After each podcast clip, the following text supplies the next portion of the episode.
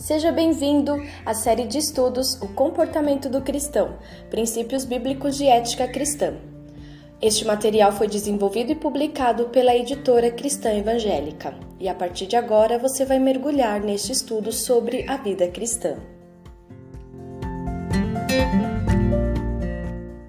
Sessão 5 Amor para com todos. Nós começamos a nossa sessão lendo o texto de Romanos, capítulo 12, versos 14, 15 e 16. Se alguém os perseguir, não destratem, abençoem e não amaldiçoem. Quando outros estiverem alegres, alegrem-se com eles. Se estiverem chorando, chorem com eles. Trabalhem juntos com alegria, não sejam orgulhosos, não procurem cair nas boas graças de gente importante, mas tenham prazer na companhia de gente comum e não sejam sábios aos seus próprios olhos. O apóstolo Paulo vem descrevendo com muita coerência a ética do comportamento cristão. Na sessão anterior foi enfatizado o amor na comunidade cristã. O amor é o grande princípio normativo da ação cristã. Na comunidade do povo de Deus, cada crente é chamado para efetivar o amor ao próximo por meio de ações. No verso 14 que você ouviu, Paulo mostra que esse princípio do amor cristão deve aplicar-se abarcando também o mundo exterior. Deus amou o mundo, como está descrito lá no livro de João, capítulo 3 e 16. Deus amou o mundo, isto é, a humanidade inteira. Espera-se dos crentes a mesma amplitude de amor. Uma clara demonstração do amor de Deus pode atrair as pessoas para o reino do Salvador. Ouça o que está escrito em Romanos, capítulo 5, verso 6 e verso 8. Quando estávamos totalmente desamparados, Cristo veio na hora certa e morreu pelos pecadores. Deus, no entanto, mostrou seu grande amor por nós, enviando Cristo para morrer por nós enquanto ainda éramos pecadores. E é nisso que percebemos o princípio divino do amor em operação, que se baseia em si mesmo e não no objeto amado. O amor é um princípio fixo da natureza divina. Não é algum benefício que opera somente em favor dos objetos que lhe são agradáveis. Deus achou por bem amar e assim amou ao mundo. O amor de Deus, entretanto, é um poder transformador que pode modificar completamente o objeto amado. Isso é uma definição de Champlin. Conheça cinco princípios para investir nas outras pessoas e em nós mesmos. Primeiro princípio: abençoai os que perseguem vocês. Em Cristo, encontrai o possível no impossível. Levai à morte o ressentimento da natureza humana, deixando tudo aos pés de Cristo, no hálito de seu amor. Essa é uma frase de Mule. Se a esperança cria largueza de coração para com os perseguidos, também cria a capacidade de amar e bendizer os próprios perseguidores. O mandamento do Senhor é amar e bendizer os nossos inimigos e perseguidores. Promessas das bem-aventuranças, Jesus fala da reação correta em relação à perseguição. Felizes aqueles que são perseguidos por serem justos, pois deles é o reino dos céus. Felizes serão vocês quando forem maltratados, perseguidos e caluniados por serem meus seguidores. Fiquem contentes com isso, fiquem muito contentes, porque uma grandiosa recompensa espera vocês lá nos céus. E lembrem-se, os profetas antigos foram perseguidos antes de vocês. Isso está registrado no livro de Mateus, capítulo 5, versos 10, 11 e 12.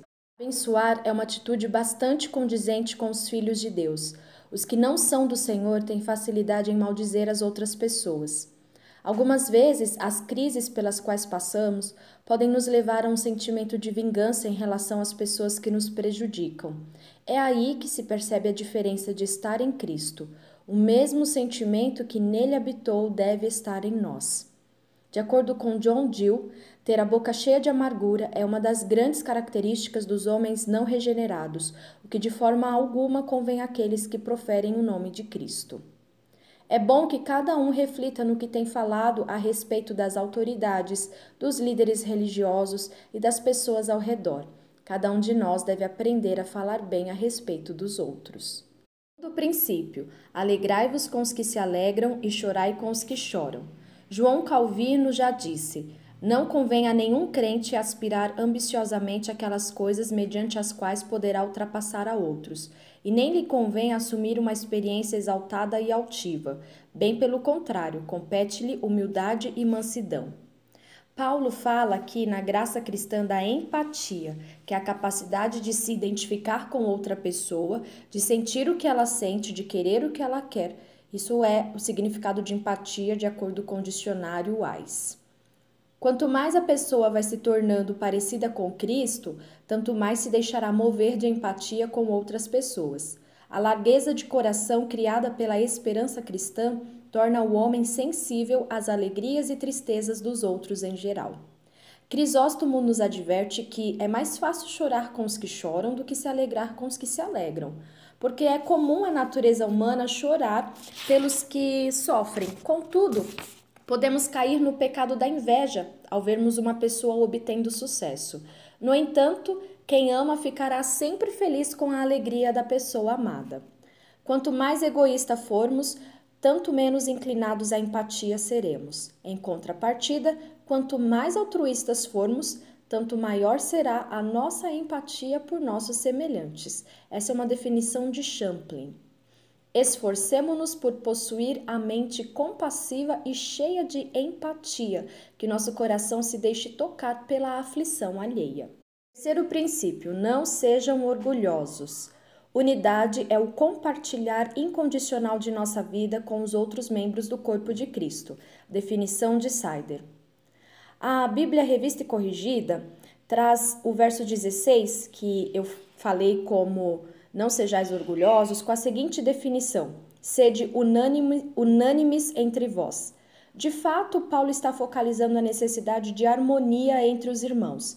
A harmonia é um dos resultados naturais do amor, da mesma forma que a dissensão, os conflitos e a confusão são resultados perfeitamente naturais do orgulho e da vaidade.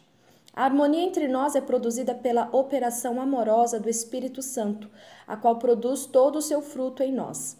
As relações harmoniosas, então, devem ser buscadas e mantidas no meio da comunidade cristã. O próprio Senhor Jesus nos informou que a nossa unidade é um meio eficaz para o testemunho cristão. 1, 17, verso 23. Eu neles e o Senhor em mim, para que todos sejam levados à completa unidade, para que o mundo saiba que o Senhor me enviou e compreenda que o Senhor os ama tanto quanto me ama. Agora vamos para o quarto princípio: sejam humildes. A humildade é a base de toda a virtude, e aquele que desce mais é quem edifica com maior segurança. Frase de Philip Bosley. Cada crente deve identificar-se com os demais. Não pode haver distinção que promova a divisão do corpo de Cristo.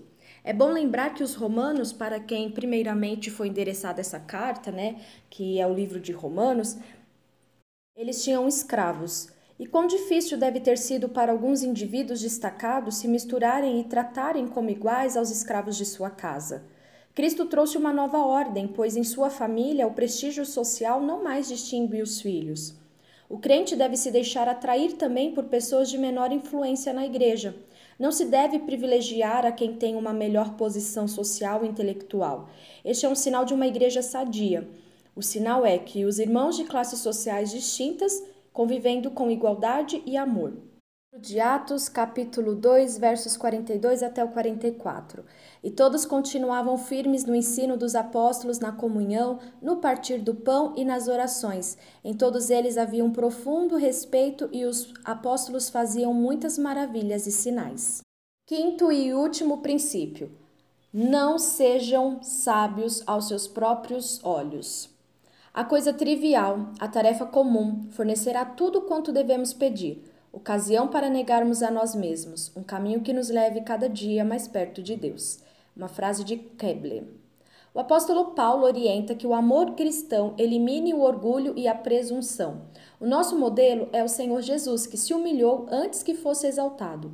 O próprio Jesus foi quem disse: Aprendei de mim, porque sou manso e humilde de coração. É um perigo para o cristão começar a se comparar com os seus irmãos e julgar-se melhor. Muitas vezes, os que querem se mostrar mais espirituais são os mais orgulhosos e quase nunca aceitam a orientação de seus líderes. O final é sempre a queda espiritual e a divisão da igreja. Temível é aquela atitude mental, possível até mesmo para o homem de propósitos espirituais mais intensos, que supõe que nada mais tem para aprender. Isso é uma frase de Champlin. O cristão não deve se ensoberbecer, pois Cristo convoca para amar e o amor não ensoberbece. Pelo contrário, se há algum motivo para se gloriar, é no Senhor.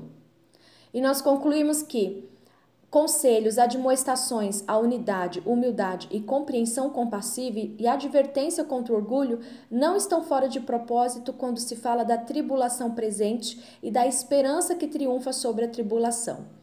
As palavras de Paulo à igreja de Filipos, que experimentava aflições, o demonstram, como nós vamos ler no livro de Filipenses, capítulo 1, verso 29, e também o capítulo 2 e o verso 4. Porque foi dado a vocês o privilégio não só de crer em Cristo, mas também de sofrer por ele.